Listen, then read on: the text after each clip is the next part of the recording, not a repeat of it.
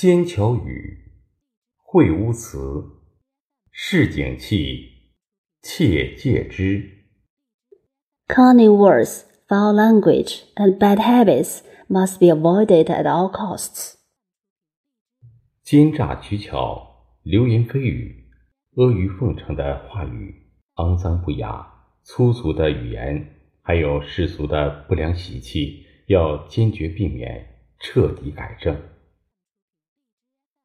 Treachery, gossip, flattery, dirty, vulgar language, and vulgar bad habits should be resolutely avoided and thoroughly corrected.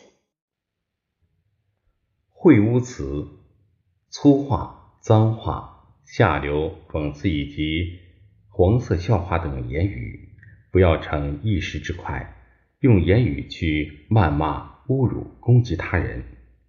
市井气、结拜、哥们义气、认干爹等社会不良习气。有的员工称领导为老大、老板，有的人称宠物为孩子。要对这些现象敬而敬之，敬而远之。语言能表达出一个人的内心境界。真正有修养的人不会用粗俗的语言来害人害己。身边有很多用语言来沟通、服务和推广的行业，如电话客服、媒体记者、教授、讲师等。这些行业用善言善语营造了良好的氛围，起着表率作用。存好心，说好话，办好事，做好人，让身边的人。获取最真实可靠的知识和信息，得到最贴心的服务，受到鼓励和肯定。要在言语中带动良好的社会氛围，让人们在文明和谐的环境中如沐春风。Dirty words mean words such as coarse, rude, indecent, satirical words. Don't abuse, insult, and attack others with words impulsively. Vulgar bad habits means bad social habits such as sworn brothers, personal loyalty for naps, and nominal kinship. Some employees call leaders bosses, and some people call pets children. We should respect and stay at a respectful distance from those phenomena. Language can express a person's inner state and a truly cultured person will not harm others with vulgar language. There are many industries that communicate, serve, and promote their language, such as telephone customer service staff, media reporters, professors, and lecturers. Those industries create a good atmosphere with kind words and play an exemplary role.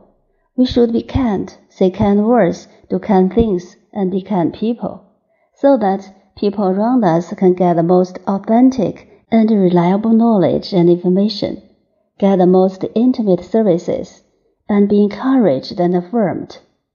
It is necessary to promote a good social atmosphere in words, so that people will be so delighted, just like bathing in spring wind in a civilized, harmonious environment.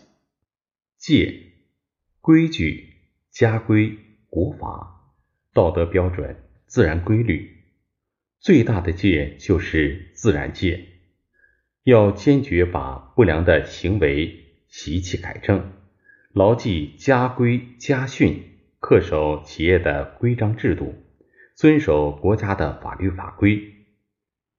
每个人都尊重自然规律，遵循自然规律，守住自然规律，就是真正做到了。人与自然是生命共同体。Avoid means rules, family rules, national laws, moral standards, and natural laws, the most powerful one of which is nature. We must resolutely correct bad behaviors and habits. Keep in mind family rules and family precepts. Abide by the rules and regulations of enterprises, and abide by national laws and regulations. If everyone respects, follows, and keeps the laws of nature, it's to truly realize that man and nature are a community with a shared future. 弟子规真言，弟子规真言，不要人夸颜色好， 只留清气满干坤。 Precepts of 弟子规 It doesn't need others' praise for its beautiful color, but just diffuses its fragrance in the world.